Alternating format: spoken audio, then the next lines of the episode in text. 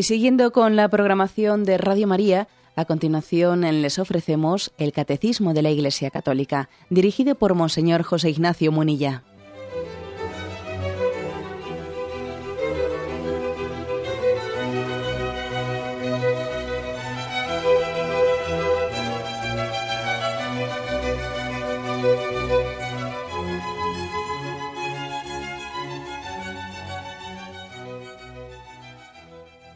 Un cordial saludo a todos los oyentes de Radio María. Un día más, con la gracia del Señor, proseguimos el comentario del Catecismo de nuestra Madre la Iglesia.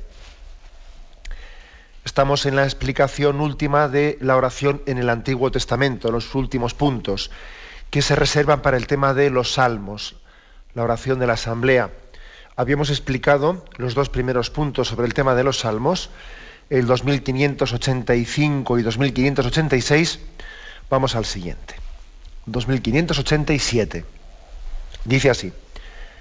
El Salterio es el libro en el que la palabra de Dios se convierte en oración del hombre. En los demás libros del Antiguo Testamento, las palabras proclaman las obras de Dios por los hombres y explican su misterio. En el Salterio, las palabras del salmista expresan, proclamadas ante Dios, las obras divinas de salvación. El mismo Espíritu inspira la obra de Dios y la respuesta del hombre. Cristo unirá ambas. En él los salmos no cesan de enseñarnos a orar. Bueno, la afirmación principal de este punto es que en el Salterio, eh, repito que el Salterio se entiende el libro de los salmos, el que recopila los 150 salmos, eh, que ya dijimos cuando lo explicamos, que aunque nosotros lo encontramos ahora unido su proceso de elaboración ha sido largo, han sido muchos siglos, unos ocho siglos, los que han pasado desde el primer salmo hasta el último. Pero bueno, nosotros ahora lo encontramos como un libro más de la, de la Biblia, el Salterio. ¿no? Bueno, pues dice que tiene la peculiaridad de ser como la palabra de Dios convertida en oración del hombre. Por lo tanto, es un libro muy querido para nosotros y que lo utilizamos mucho, sobre todo en la liturgia de las horas, como bien sabemos aquí en Radio María, donde se rezan los laudes, bueno, todo el, oficio entero se reza. Bueno, ¿cómo, cómo entender esta peculiaridad eh, del Salterio, que es, como otro libro más cualquiera de la palabra de Dios, pero al mismo tiempo tiene algo específico, algo un poco peculiar, eh, porque es, se convierte en oración del hombre. Es Dios que habla, pero al mismo tiempo se convierte en oración nuestra es muy importante subrayar algo que, la clave hoy en día, la clave de, comprensión del misterio cristiano, la frontera, ¿eh? para mí la frontera en la que nos jugamos entender bien y abrirnos a la fe cristiana o, no entender nada y rechazarlo, para mí esa frontera hoy en día está en el tema de la revelación. Hace poco, hace poco celebrábamos aquí, pues en, en la diócesis, mm, me invitaron a un acto que suele hacer las comunidades neocatecumenales, que suele ser el de entregar una Biblia a aquellos que, miembros que han terminado la catequesis primera, la catequesis de anuncio, ¿no? Cuando se termina esa catequesis, bueno, pues se entrega una Biblia. Me invitaron, asistí muy contento con ellos, y recuerdo que en ese momento en el que le, le entregaba a cada uno una Biblia, la palabra de Dios, recuerdo haberles comentado lo siguiente, ¿no? que hoy en día la frontera en la que nos jugamos la comprensión o no comprensión ¿eh? del mensaje, o sea, del cristianismo, no es tanto la existencia o no existencia de Dios, que esa pudo ser más una frontera, yo que sé, de los años 60, 70, ¿no? que parecía que existía como una filosofía marxista que quería negar explícitamente la existencia de Dios, y que si la religión es el opio del pueblo. Hoy en día los tiros no van por ahí, como se dice popularmente, ¿no? Hoy en día la frontera, más que existencia o no existencia de Dios, es aceptación de la revelación o, rechazo de la revelación. Vamos a ver, Dios, Dios ha hablado, Dios ha hablado. Y entonces yo me abro, por lo tanto, a aceptar y a coger el camino, el camino que Él ha trazado, ¿no? Porque Él, claro, si habla, lógicamente hay unos contenidos objetivos. ¿Y qué ha dicho? Claro. ¿Y qué camino ha trazado para seguirle? Etcétera, etcétera, ¿no? Sin embargo, nuestra cultura es muy reacia a eso. No, no, yo, bueno, eso de que Dios haya hablado, ya veré yo a ver de qué manera, ¿no? Creo en Dios. me hago yo un Dios a mi medida. Más que rechazo a la existencia de Dios, en nuestra cultura secularizada lo que existe es un rechazo a un Dios que se revela, a un Dios que se descubre. Que por otra parte es totalmente contradictorio, porque claro, a veces nos quejamos de que Dios no habla, ¿dónde está Dios que no dice nada y no sé qué, ¿no? Y luego resulta que dice, no, no, yo no creo que Dios hable y que se revele. No decías, no te quejabas antes de que Dios no hablaba, de que Dios, ¿dónde está Dios y cómo no dice ninguna palabra frente a esta injusticia y no sé qué, ¿no? Y cómo se cruza de brazos, ¿no? Te quejas de eso y luego Dios habla y dices que no, que no, que tú ya te harás un Dios a tu medida, que eso de que Dios te marque el camino tan concreto te pone nervioso. Entonces, ¿cómo, cómo se conjuga esto?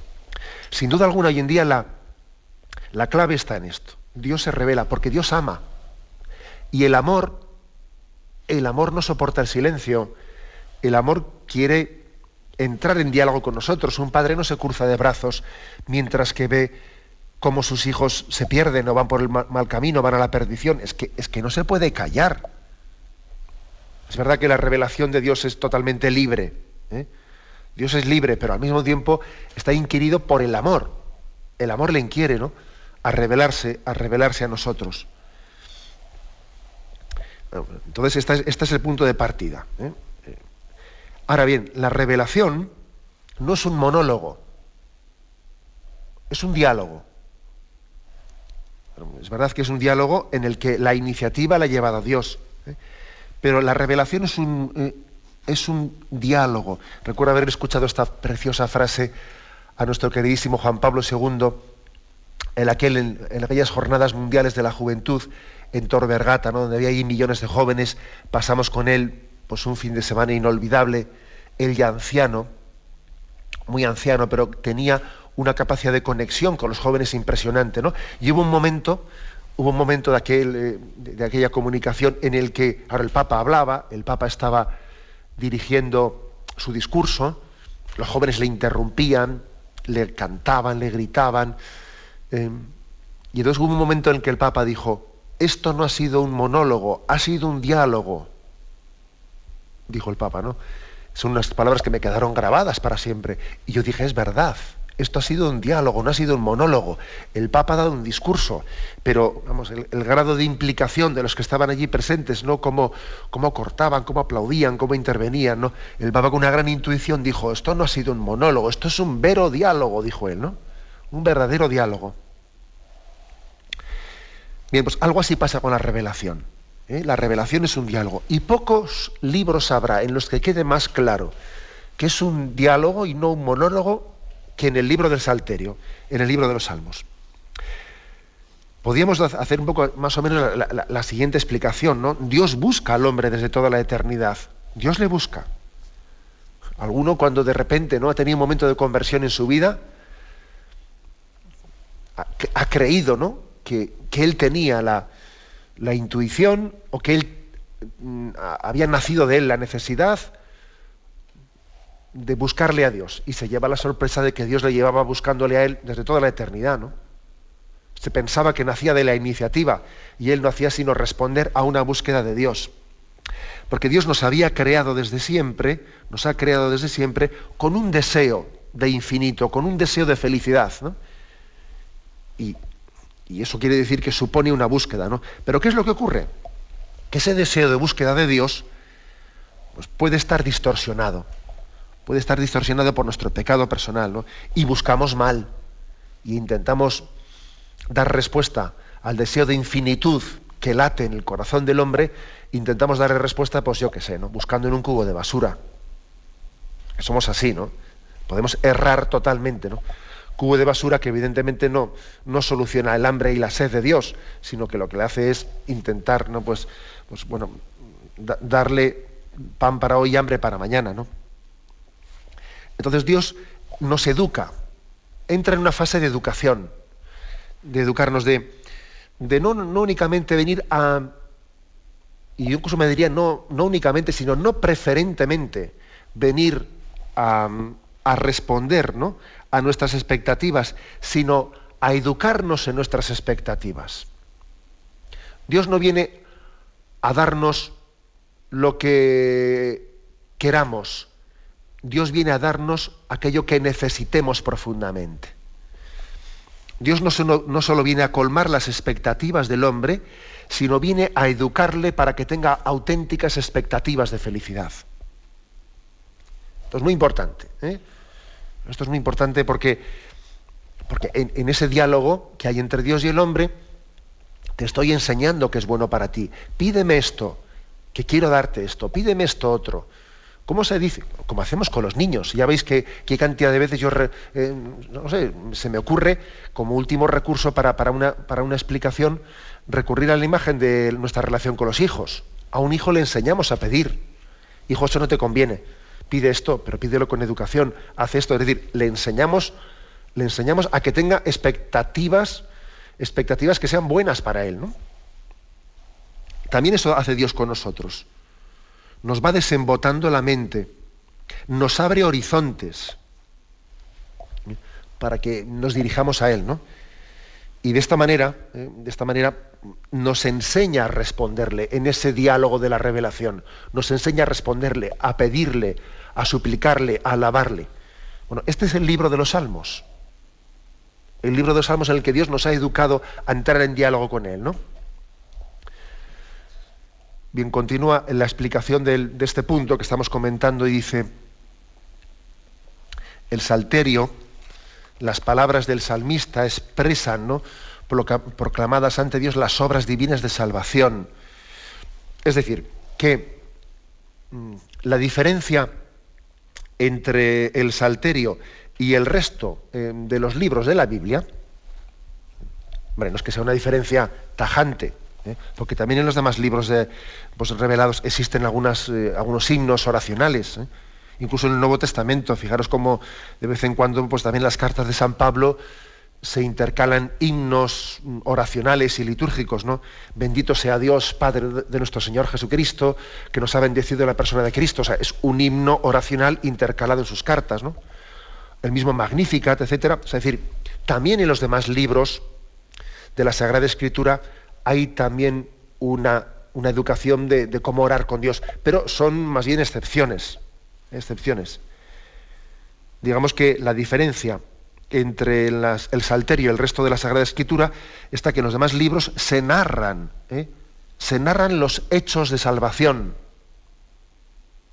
mientras que en el Salterio se hace de ello oración, se hace de ello diálogo con Dios, se hace de ello comunicación con Dios. Y entonces, en este sentido, dice aquí eh, con mucha belleza este punto del catecismo, que el mismo espíritu inspira la obra de Dios, que se explica en la Biblia, e inspira también la respuesta del hombre a la obra de Dios. ¿Mm? O sea que el Espíritu Santo ha inspirado los libros sagrados que nos cuentan la historia de salvación. Y también el Espíritu Santo ha inspirado los libros, los salmos, que nos cuentan cómo darle gracias a Dios por ello cómo bendecirle, cómo alabarle. ¿no? Y el catecismo termina diciendo en este punto, este es Jesucristo. Jesucristo es en el que se unen estos dos aspectos, lo que Dios nos dice a nosotros y lo que nosotros le respondemos a Dios. Esas dos facetas están juntadas en Jesucristo. Jesucristo es la palabra de Dios, es el mensaje que Dios nos transmite. Y al mismo tiempo es como el eco, la respuesta que suscita en nosotros lo que Dios nos ha dicho y es la respuesta que le damos a Dios. Jesucristo ejerce pues una mediación, una mediación entre Dios y el hombre en ese diálogo entre Dios y el hombre. Por ejemplo, ¿no? A mí me ha parecido siempre muy luminosa esa parábola del, hijo pródigo. ¿eh? Y cuando la explicamos aquí en antena, recuerdo que pusimos el siguiente ejemplo, ¿eh? explicar esa palabra del hijo pródigo en clave cristológica para entendernos.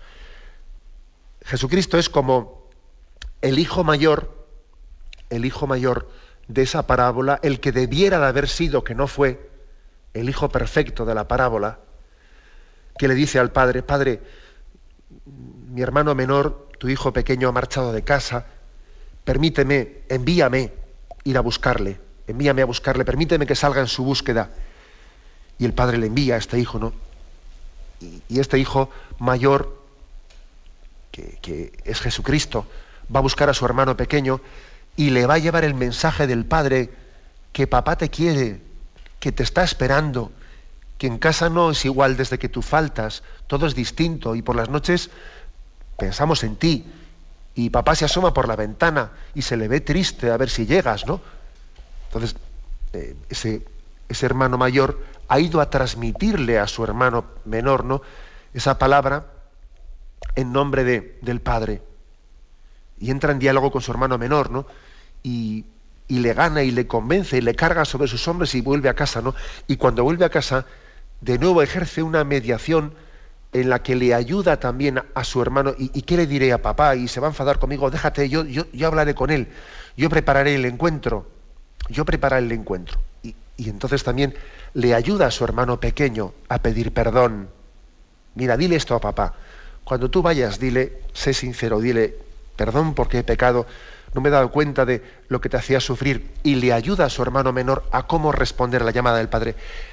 Esto es lo que hace Jesucristo en la revelación, que nos acerca el mensaje de la revelación de lo que el Padre quería decirnos, y al mismo tiempo Él como hombre, porque se ha encarnado y se ha hecho uno de los nuestros, y ha tomado carne de nuestra carne, como hombre que es, ahora representa a toda la humanidad que quiere responderle a Dios.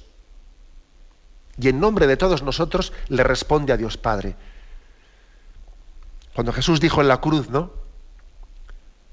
todo está cumplido, o también cuando dice la Sagrada Escritura, Padre, aquí estoy para hacer tu voluntad, nos estaba representando a todos nosotros.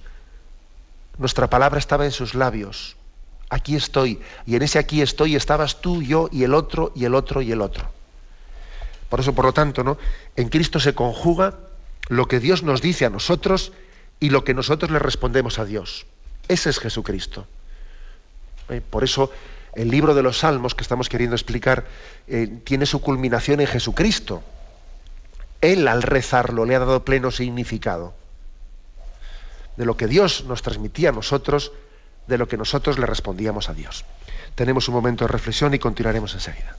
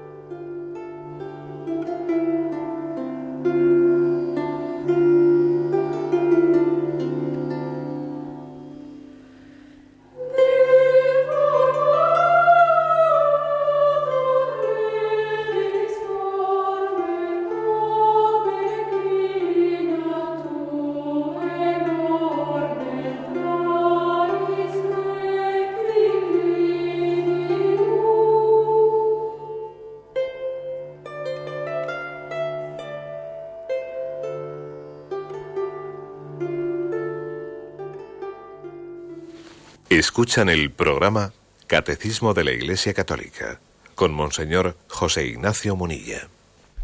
Pasamos al punto 2588 sobre la explicación que hace el Catecismo de los Salmos. Dice así, las múltiples expresiones de oración de los Salmos se hacen realidad viva tanto en la liturgia del templo como en el corazón del hombre. Tanto si se trata de un himno, como de una oración de desamparo o de acción de gracias, de súplica individual o comunitaria, de canto real o de peregrinación o de meditación sapiencial, los salmos son el espejo de las maravillas de Dios en la historia de su pueblo y en las situaciones humanas vividas por el salmista. Un salmo puede reflejar un acontecimiento pasado, pero es de una sobriedad tal que verdaderamente pueden orar con Él los hombres de toda condición y de todo tiempo. ¿Mm? Como veis, pues un tema, aquí está este, este, punto, insistiendo en que el, Salmo es una oración no meramente histórica, sino eh, también existencial. ¿Mm? Sabemos que la palabra de Dios tiene la virtud de trascender el tiempo, el lugar y la condición. ¿Mm? Cielo y tierra pasarán, pero mis palabras no pasarán. Esto es tan importante que lo supiésemos. Ayer tenía yo una conversación con unas religiosas hablando de este pasaje, ¿no? Cielo y tierra pasarán, pero mis palabras no pasarán. Y les decía yo que es increíble cómo, cómo damos credibilidad a lo que digan los medios de comunicación pero vamos, así, con una ingenuidad increíble, ¿no? Y les decía, yo, por ejemplo, que uno, uno es testigo, vamos, un servidor es testigo de cuando los medios de comunicación hablan de ti, qué grado de veracidad hay de lo que dicen, ¿no? Y tú te das cuenta que, madre mía, pero cómo deforman las cosas y cómo... Y dice, bueno, si, si yo tengo un pequeño, ¿no? vamos, un pequeño horizonte y he podido comprobar que lo que se dice respecto a ti vamos, no coincide con la verdad, pero ni, la mitad de la mitad de la mitad, y uno se pregunta, ¿y con el resto de las cosas será igual? ¿Con el resto de las cosas será parecido o qué? Y me decían ellas, pues sí, sí, porque a nosotros nos pasó, nos pasó tal cosa, y cuando vimos al periódico hablaban de nosotras de un problema que hubo en el convento y no tenía nada que ver con la realidad. Vas a hablar con el otro y lo mismo, y lo mismo. O sea, resulta que uno dice, pero bueno, si lo que, si lo que los medios de comunicación damos como eh, información, eh, información, vamos, verídica, veraz, si tenemos la experiencia cada uno que cuando han hablado de nosotros no nos sentimos reflejados para nada. Es que es casi como para no comprar ningún periódico, vamos, ¿no? Y luego resulta que a la palabra de Dios, que cuando hablamos de la palabra de Dios, vamos, no, nos cuesta mucho más creerla. Que sea un género literario, que sea un género no sé qué, género literario. Y ya te digo yo, género literario en los periódicos lo que hay. O sea, es curioso qué contradicción tenemos dentro de nosotros, ¿no? Le damos más credibilidad a la palabra humana cuando hemos tenido experiencia personal y directa, que eso es una distorsión tremenda ¿eh? y una manipulación, y sin embargo nos cuesta mucho más creernos y abrirnos a la revelación de Dios. Cielo y tierra pasarán, pero mis palabras no pasarán. Y la palabra de Dios está llena de verdad y de bondad. ¿eh? Y además, lo que dice aquí el catecismo, ¿no? que traspasa todo tiempo todo lugar. Y es capaz de entrar en, comunicación con nosotros independientemente de la condición del hombre. Ni que sea un rey o su paje, eso no importa, no importa. Ni que sea de una cultura o de la otra. No, pues que la cultura africana, déjate. El Señor habla exactamente igual a través de, de su palabra a la cultura africana o a la europea. La Biblia no es de ninguna cultura. Es una palabra es la palabra de Dios que trasciende todo tiempo y lugar. Tiene la capacidad, que eso solamente lo puede hacer el Espíritu Santo, ¿no? Tiene la capacidad de, dirigirse a nosotros y ser palabra nueva, nueva siempre. Tú coges un periódico de la semana pasada y, está totalmente caduco. No sirve para nada un periódico de la semana pasada. Uno sí, para encender el fuego, para encender el fuego, o, cosas, pues, para poner en el suelo cuando fregamos, o cosas por el estilo, ¿no? Pero vamos. Sin embargo, la palabra de Dios es eterna. Habló en la Edad Media al hombre, ¿no? Del medievo. Habló al hombre del Renacimiento. Habla en este momento, ¿no? A cada uno de nosotros y hablará hasta el final de los tiempos, ¿no? Tiene esa capacidad de dirigirse a nosotros, a ti, a mí, aquí, ahora, ¿no? Esto suele ser una de las cosas que más nos impresiona a los que yo creo que lo he comentado con muchos sacerdotes, ¿no? Cómo nos impresiona el haber sido testigos de, ese impacto que puede producir en nosotros de, la palabra de Dios cuando se dirige, ¿no?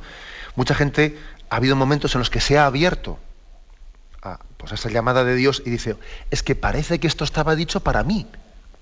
Parece que Dios lo había pensado en esa circunstancia, ¿no? Es como si la conciencia, la conciencia del hombre, se convirtiese en un eco en el que al recibir la palabra de Dios, dentro de ella, el Espíritu Santo actúa y le hace entender, mira, desde toda la eternidad había preparado esta palabra para ti. Para ti. ¿eh? Bueno, incluso con bastante frecuencia me ha ocurrido a mí que estás, en, pues, predicando y a una persona que está en la iglesia se piensa que tú le estás echando una indirecta desde el y luego te viene y te dice, ya te cogí, que no, si no te había dicho nada, o sea, bueno, mejor dicho, sí te lo había dicho, o sea, estaba, estaba predicando el Evangelio. El que tú hayas pensado que yo te estaba lanzando una indirecta, no es más que el, hecho de, que tú estabas atento a esa palabra, ¿no? Y ves cómo se dirigía. También incluso me ha pasado a mí en este propio programa de Radio María.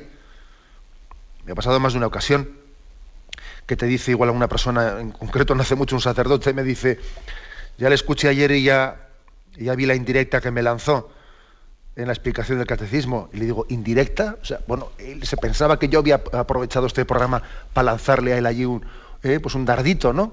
Y yo, pero hombre, ¿eh? pero bueno, no está mal, no está mal que se escuche, que se escuche la, palabra y la predicación de la palabra de Dios y del catecismo en directo, como dicho para cada uno personalmente. Es que tiene que ser así, así la debiéramos de recibir. De lo contrario, si no la recibimos así, pues mm, no nos hemos dado cuenta de la fuerza existencial que tiene la palabra de Dios. Que tanto está actuando el Espíritu Santo en su recepción como en, su inspiración, cuando fue inspirada y los autores sagrados la escribieron. Tanto actúa en un momento como en el otro.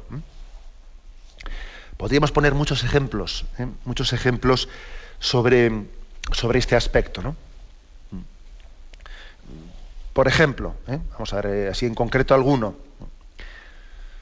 un salmo, el Salmo 21, ese famoso salmo del siervo sufriente, ¿eh? del siervo sufriente que ora y se siente y, pasa también su noche oscura, ese salmo que solemos poner en boca de Jesucristo, cuando en Mateo 27 dice, Elí, Elí, la masa bactaní, un salmo que Jesucristo rezó en la cruz. Bueno, pues ese salmo, eh, que estaba compuesto en un momento determinado ¿no? por, eh, los, los, fieles de Yahvé que pasaban momento de prueba, en Jesucristo alcanzó su plena significación y ahora cuando nosotros lo rezamos, ilumina perfectamente nuestros momentos de prueba, los ilumina. Es un salmo también dicho para nosotros y nos abre a la esperanza eh, porque este salmo cuando uno lo, cuando uno lo reza, comienza así, Dios mío, Dios mío, porque me has abandonado? Pero va, eh, va hacia adelante el salmo y no termina así, sino que nos abre a la esperanza y termina y termina proclamando, pues como Dios no nos ha abandonado y como nosotros nuestra, pues el fin de nuestra vida es alabarlo, glorificarlo, porque en el momento de la prueba el momento de la prueba nos ha asistido, ¿no? Fieles del Señor, alabadlo, linaje de Jacob, glorificadlo, temedlo, linaje de Israel, porque no ha sentido desprecio ni repugnancia hacia el pobre desgraciado. Él es mi alabanza en la gran asamblea. Es decir, que es un salmo, y he puesto este ejemplo, pero podría haber muchos, muchísimos más, es un, un salmo que nos permite tener un recorrido interior, un recorrido interior en el que nos vemos perfectamente reflejados desde el momento de la prueba hasta el momento en que salimos victoriosos de ella y aprendemos a alabar a Dios en toda circunstancia de nuestra vida. ¿eh? Así pues, así pues dice aquí el catecismo que con sobriedad y con gran belleza, pues los salmos nos permiten entrar, eh, eh, expresarle a Dios desde la situación existencial en la que vivimos cuáles son nuestros, eh, nuestros sentimientos, nuestros afectos, traducidos en alabanza. Tenemos un momento de reflexión y continuamos enseguida.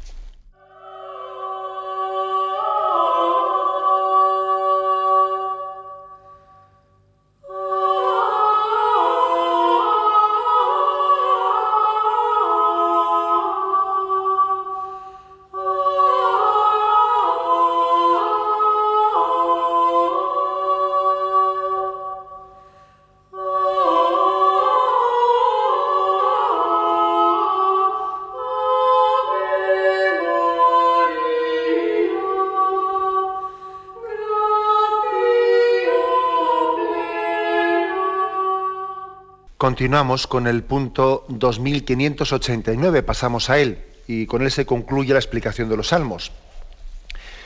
Dice, hay unos rasgos constantes en los salmos, que son, dice primero, la simplicidad y la espontaneidad de la oración. Los salmos nos, nos muestran, nos enseñan, son una escuela para que nos convenzamos ¿no? y nos introduzcamos en una oración sencilla, espontánea, que sale del corazón que para orar con Dios no hay que tener ningún, ningún tipo de doctorado, ninguno. A veces incluso los doctorados pueden hasta estorbar, ojo. Uno habla con Dios a corazón abierto. La Iglesia siempre ha rechazado esa teoría, esa teoría de que la relación con Dios está reservada para unos, eh, para unos privilegiados, para unos, mm, pues, unas personas especialmente eh, cultas, no, no, en absoluto. Y de hecho los místicos, los místicos que han tenido una, una experiencia de Dios tan profunda, los místicos no, han coincidido en absoluto con personas intelectualmente, algunas sí, ¿no? pero hay muchos místicos que no tienen ningún tipo de estudios. Hay muchos místicos que no tienen ningún tipo de estudios, incluso algunos analfabetos. Hay muchos místicos analfabetos. Luego entendamos que la oración es sencilla y espontánea, es la verdad de la comunicación del tú a tú. En segundo lugar, dice, ¿no?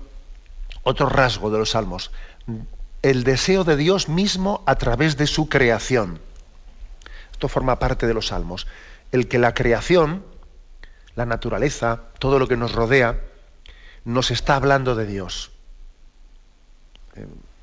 Educan los salmos para tener sensibilidad, para ser contemplativos, para que nos demos cuenta de que todo lo que nos rodea es un mensaje de Dios, que cuando se percibe en la fe, pues suscita en nosotros una respuesta.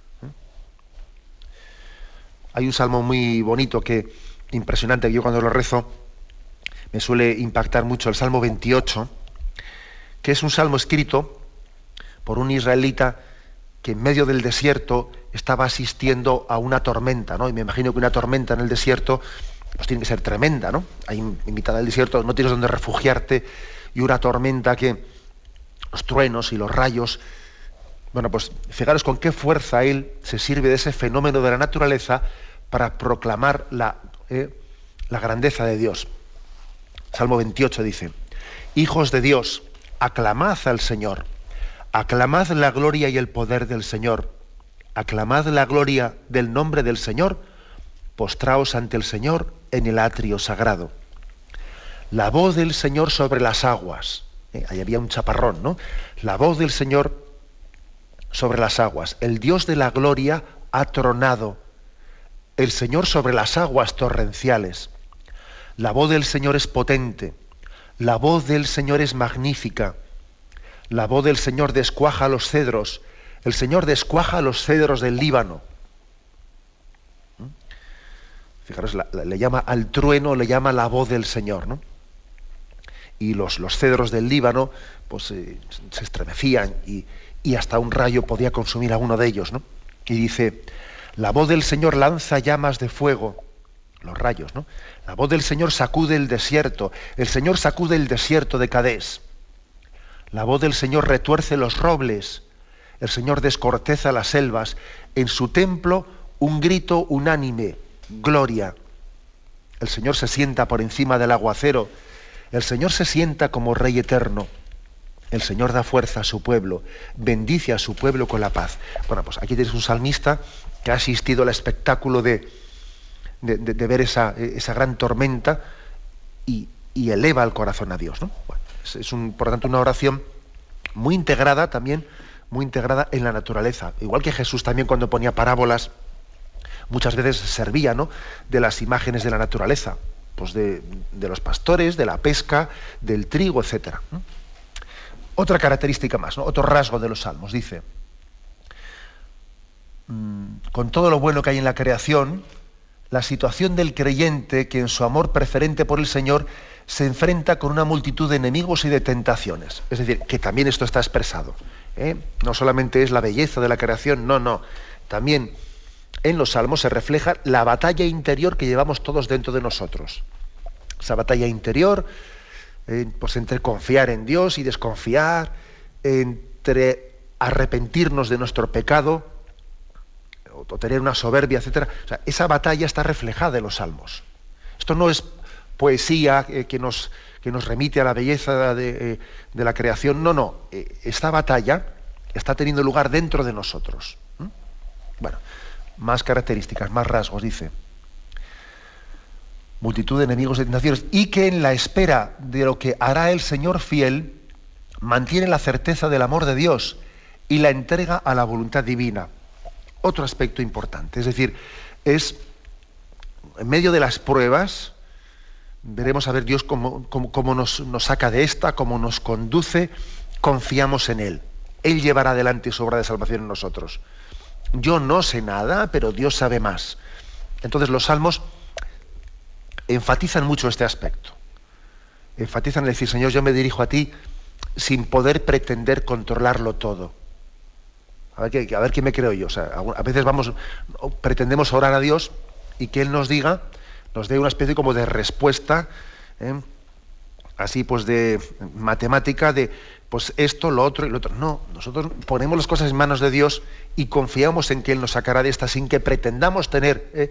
una, eh, una palabra de Dios que nos dé, que nos dé respuesta a todos nuestros problemas de manera que no tengamos que tenerlos, ni, tener la lucha frente a ellos. No, no es así. Muchas veces la, respuesta que nos da la fe es poner los problemas en manos de Dios y confiar. Y confiar. La revelación y la oración no nos lleva a una especie de recetario de soluciones. No, no es eso. ¿eh? Pero sí es un, eh, un aprender a confiar en que el Señor continúe actuando en nosotros a pesar de los problemas. ¿no? Y fijaros que dice aquí, la oración de los salmos está siempre orientada a la alabanza, por lo cual corresponde bien al conjunto de los salmos el título de las alabanzas. O sea, como si el salterio se llamase las alabanzas. Recopilando, eh, recopilados los salmos en, en función del culto de la asamblea, son invitación a la oración y respuesta a la misma. Aleluya, aleluya, alabad al Señor.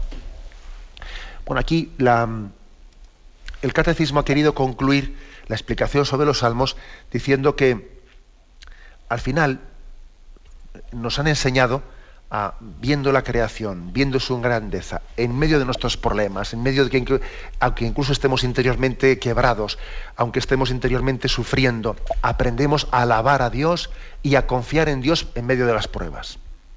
¿Eh? Los salmos no, no hacen un planteamiento de decir, a ver si pasa la prueba, a ver si pasa este momento, ¿no? De tan duro que estoy viviendo para que pasado el momento, después oraré y alabaré a Dios. No, no, no es eso. Los salmos nos enseñan a alabar a Dios en toda circunstancia. La palabra aleluya, aleluya, es una exclamación ¿eh? de júbilo mm, que tanto en el mundo, en el mundo de los judíos como en la religión judía como nosotros los cristianos la hemos adoptado para un uso litúrgico, ¿no? Y lo que significa es alabanza, alabar a Yahvé. Aleluya, alabad a Yahvé. Y, como, como digo, para nosotros es muy clave el que entendamos que alabamos a Dios en toda circunstancia de la vida, que esos son los salmos. Toda circunstancia. Hoy me acordaba, cuando estaba un poco antes de comenzar a las 8, antes de comenzar el programa, preparando un poco y, y viendo qué es lo que hoy tocaba comentar, pues me acordaba de que en mis tiempos jóvenes no estaba muy de moda una canción de ese cantante Leonard Cohen con el título de Aleluya, ¿no? Una canción que bueno, pues tenía su cosa, ¿no? Tenía tenía vamos, una canción que tuvo un gran éxito y tenía una virtud, aunque la canción estaba en inglés, y tenía la virtud de hacer una alabanza a Dios en medio en medio de las pruebas. O sea, hay alabanzas que son muy gozosas, ¿no? Pero también hay alabanzas que brotan de un corazón quebrado, que, está, estamos interiormente sangrando, pero alabamos a Dios. ¿eh? He buscado aquí la traducción al español de aquella letra, de la letra de aquella canción de Leonard Cohen, Aleluya, y más o menos ¿eh? la traducción es la siguiente, está evocando el pecado de David. ¿eh? David ha pecado, ha cometido la barbaridad de, matar, de, matar a aquel hombre, ¿no? Para quedarse con su mujer, al general Urias, ¿no? Para quedarse con su mujer, y entonces dice así la canción. He oído decir que había un acorde secreto que tocaba David y que agradaba al Señor. Pero a ti no te importa nada realmente la música, ¿verdad? Era algo como esto, la cuarta, la quinta, la cadencia menor, la mayor ascendente, el rey confundido y frustrado, componiendo aleluya. Tu fe era fuerte, pero necesitabas ser probado. Tú la vistes bañándose en el tejado. Su belleza y la luz de la luna te derrotaron. Ella te encadenó a una silla de cocina, rompió tu trono, te cortó el pelo y de tus labios borró el aleluya. Tú dices que tomé el nombre en vano cuando ni siquiera conozco el nombre, pero si lo hice, bueno, realmente, ¿qué será eso para ti? Hay una llamarada de luz en todas y cada una de las palabras, no importa cuál oyeras, el aleluya santo o el quebrantado. Lo hice lo mejor que pude, que no era mucho no pude sentir así que intenté tocar, he dicho la verdad, no vine a engañarte, incluso aunque todo fuera mal, permanecería delante del Señor de la canción sin nada en mi lengua salvo aleluya. Bueno, era una canción que se, difundió mucho y, yo creo que tenía la virtud, esta canción, de, de enseñarnos a alabar a Dios también, incluso cuando cuando nos hemos equivocado profundamente, cuando hemos errado, cuando hemos pecado, cuando estamos frustrados, ¿no? Y uno dice, ¿y ahora qué? ¿Ahora qué voy a hacer? Pues confiaré en Dios. ¿Eh? David, David aprende a alabarle a Dios incluso desde sus errores. Le alabo a Dios por su misericordia, por la paciencia que tiene conmigo, porque después de la metedura de pata que he hecho, pues podía haber, haberme borrado del mapa, ¿no? Bueno, pues no, pues ha tenido paciencia, ¿no? Es decir, alabamos a Dios siempre. Digo esto porque, porque a veces nosotros hemos, hemos unido la palabra alabanza o aleluya, pues no sé, ¿no? Pues a un día, ¿eh? a un día en que estamos nosotros cantando las victorias. ¿eh? No, no, nosotros alabamos a Dios en toda circunstancia. y además los, salmos lo remarcan mucho, ¿no? Aunque no queden, aunque no queden eh, vacas en el corral, aunque no quede comida en la despensa, yo proclamaré la gloria de Dios, le alabaré siempre.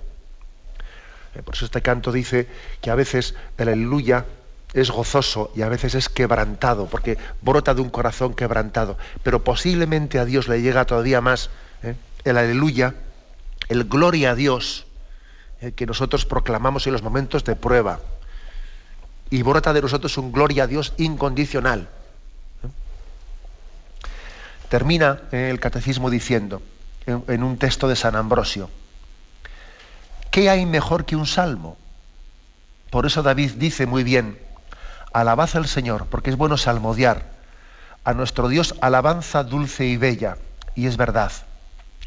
Porque el salmo es bendición pronunciada por el pueblo, alabanza de Dios por la asamblea, aclamación de todos palabra dicha por el universo, voz de la iglesia, melodiosa profesión de fe. Así le llama, ¿eh? Le llama San Ambrosio a los salmos, melodiosa profesión de fe. Profesamos nuestra fe en Dios de una manera melódica, de una manera bella, acompasada, uniendo nuestros labios a la oración de toda la iglesia. En esa oración que también recitó e hizo suya Jesucristo la oración de los salmos. Lo dejamos aquí. Hemos concluido esta parte del catecismo que nos habla la oración en el Antiguo Testamento. ¿eh? Comenzaremos a partir de mañana a hablar de la oración en el Nuevo Testamento, en Jesucristo. Ahora damos paso a la intervención de los oyentes. Podéis llamar para formular vuestras preguntas al teléfono 917-107-700. 917-107-700.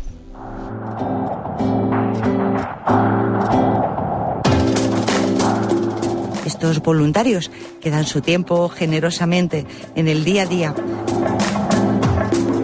Cordial saludo a todos los oyentes de Radio María. Un día más, con la gracia del Señor, proseguimos el comentario del catecismo de nuestra Madre la Iglesia.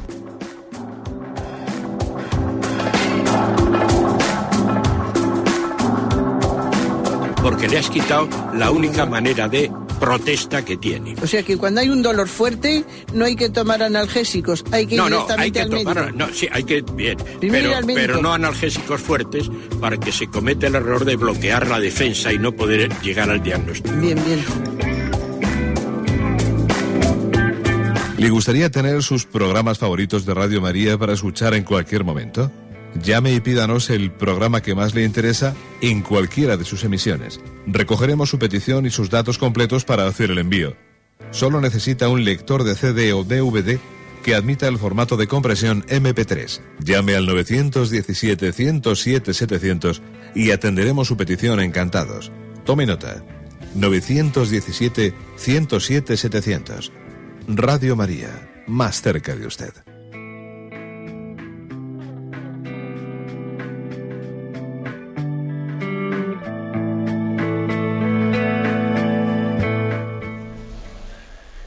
Sí, buenos días, ¿con quién hablamos? Buenos días, soy yo. Adelante, sí, le escuchamos. Monseñor, buenos días. Bueno. Mire, yo es que le voy a consultar que qué que me explique usted un poco qué cosa es gracia, que cuando yo digo Dios te salve María llena eres de gracia, o Señor dame tu gracia, que no sé lo que digo, que en qué tengo que pensar cuando cuando di- nombro la palabra gracia, ¿qué es?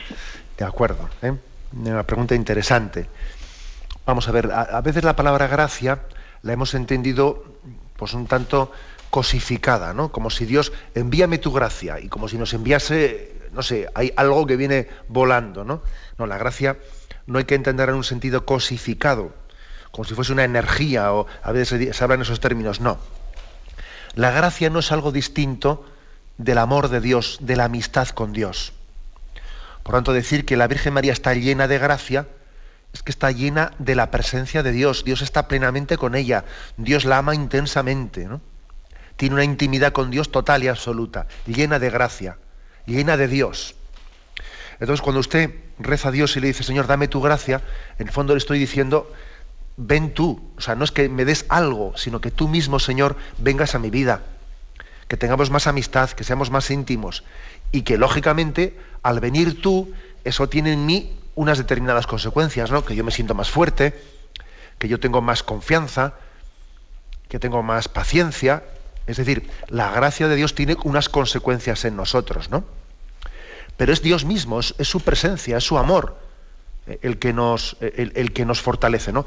No es como si, es que a veces entendemos las cosas un poquito, Señor, dame paciencia. Entonces la paciencia es que Él, te manda allí una especie de energías que tienen, que tienen un- una etiqueta que dice energías de paciencia. No, eso no es así. ¿eh? Es Dios mismo el que viene a tu vida y Él con su presencia, al estar en ti, crece tu paciencia. ¿eh? Hay que entenderlo en ese sentido. Adelante, damos, damos paso al siguiente oyente. Buenos días.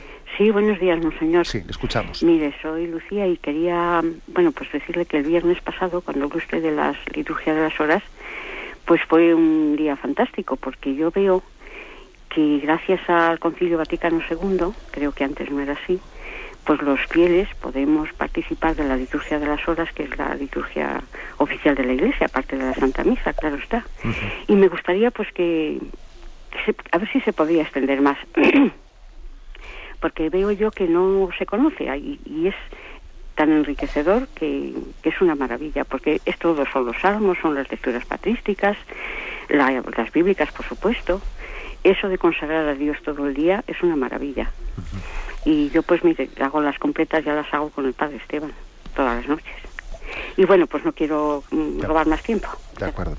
Pues muy interesante su llamada, porque creo que eh, mm, Radio María está prestando un gran servicio a este respecto, ¿no? de popularizar la liturgia de las horas. Es verdad que, claro, siempre eh, la liturgia de las horas nunca es que haya estado prohibida para el pueblo de Dios, pero sí que es verdad que en la práctica ha estado reducida pues, al, eh, pues a la oración de los sacerdotes y de los religiosos. Y fue el Concilio Vaticano II el que quiso invitar a todo el pueblo de Dios a la oración de la liturgia de las horas. Y entonces intentamos, eh, es más, no en las parroquias Yo sé que muchas se hace, pero debiéramos también de vez en cuando, en momentos determinados, pues convocar al rezo de, al rezo de vísperas o de laudes, etcétera, ¿no? Mm, es una oración en la que santificamos el tiempo.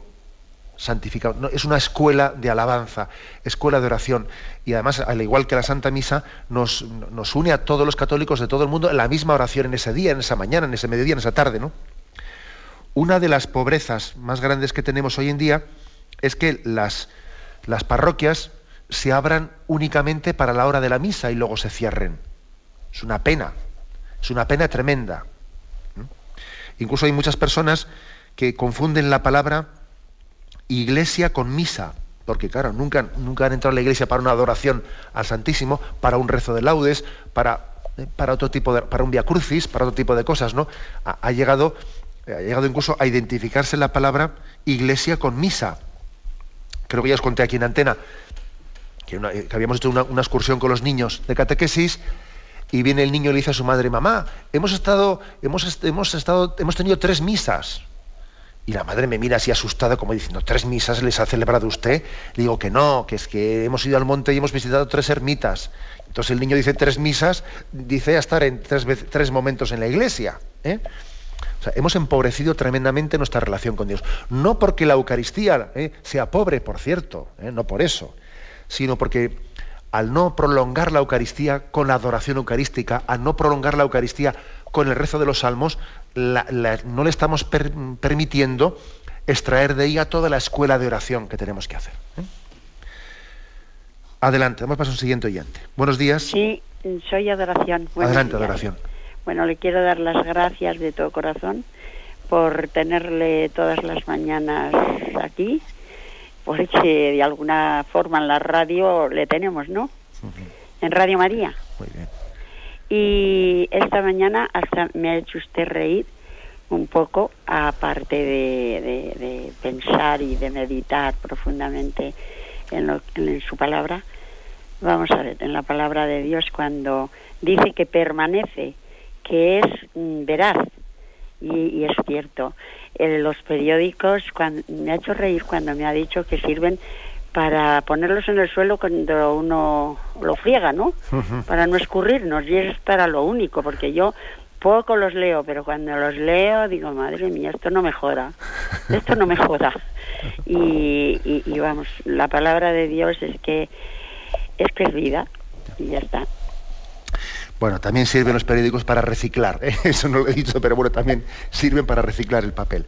Pues sí, eh, agradezco, agradezco ese, cariño, aunque muchas veces os digo, aunque no me hagáis caso, que yo pienso que no es bueno que nos prodiguemos mucho ¿no? en, en, las alabanzas, sino que partimos y sabemos que entre nosotros pues existe un cariño, etcétera, y, creo que esta es la familia de Radio María, que crea entre nosotros la capacidad de compartir un rato de buen humor y también al mismo tiempo hablar profundamente de lo que Dios nos pide y dice de nosotros, ¿no? Pues es verdad, eh, yo creo que tenemos que ser unos enamorados de la palabra de Dios.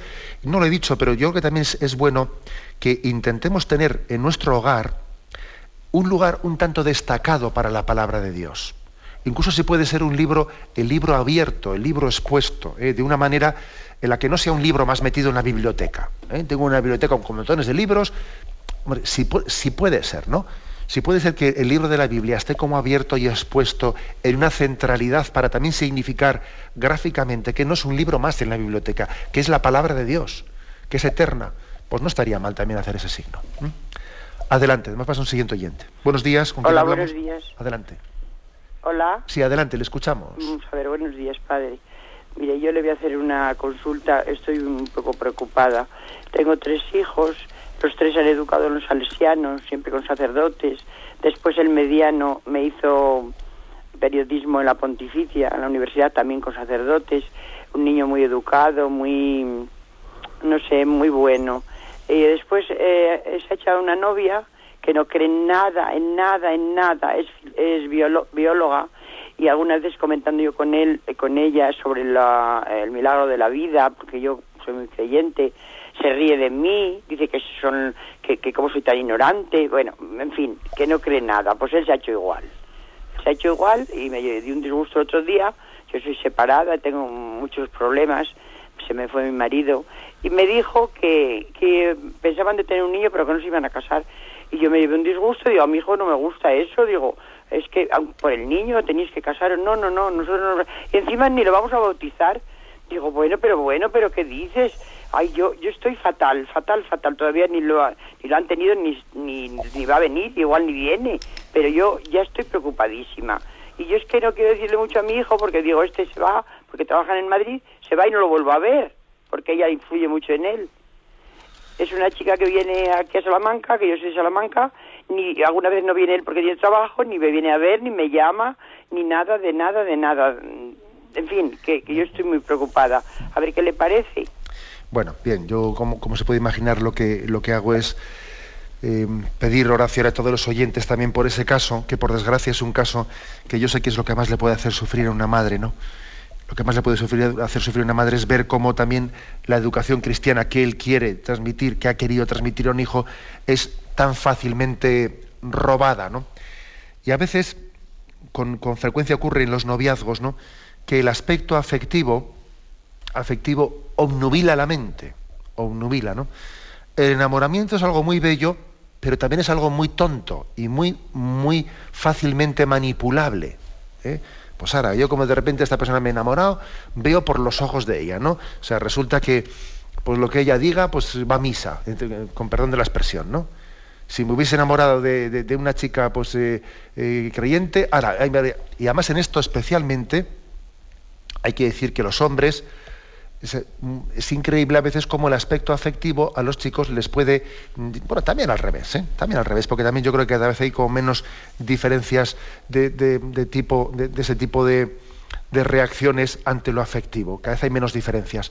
O sea, somos fácilmente manipulables, lo cual quiere decir que eso hace que esa relación tiene un gran riesgo de ser mal discernida, porque claro, si resulta que esa relación afectiva a mí me está haciendo hasta abandonar mis convicciones o relejarlas porque veo por los ojos de la otra, como para tener capacidad objetiva de ver los, defectos de esa persona o las dificultades de, que pueda haber en el futuro entre nosotros. ¿no? O sea, hay muy poca objetividad cuando las cosas se plantean así. ¿no?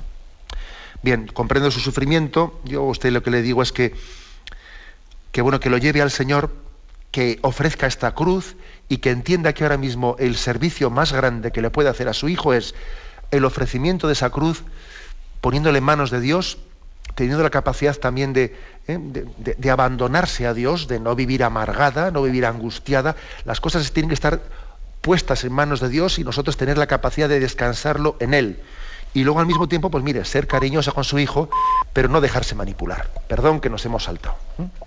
Me despido con la bendición de Dios Todopoderoso, Padre, Hijo y Espíritu Santo.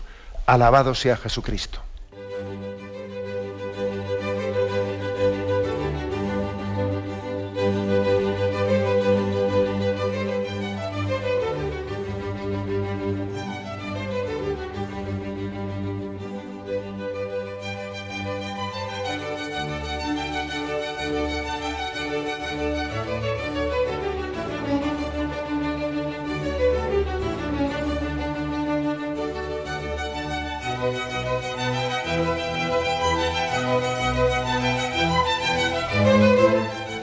Han podido escuchar en Radio María el Catecismo de la Iglesia Católica, dirigido por Monseñor José Ignacio Munilla.